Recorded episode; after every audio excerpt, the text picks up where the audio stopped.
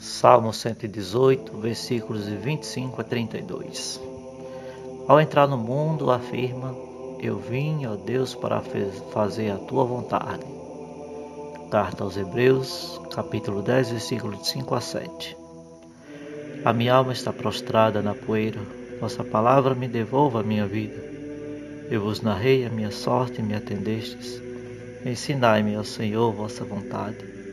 Fazei-me conhecer vossos caminhos, e então meditarei vossos prodígios. A minha alma chora e geme de tristeza. Vossa palavra me consola e reanime. Afastai-me do caminho da mentira e dai-me a vossa lei como um presente.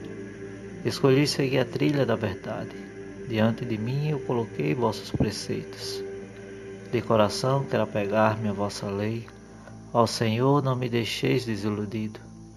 De vossos mandamentos corro a estrada, porque vós me dilatais o coração.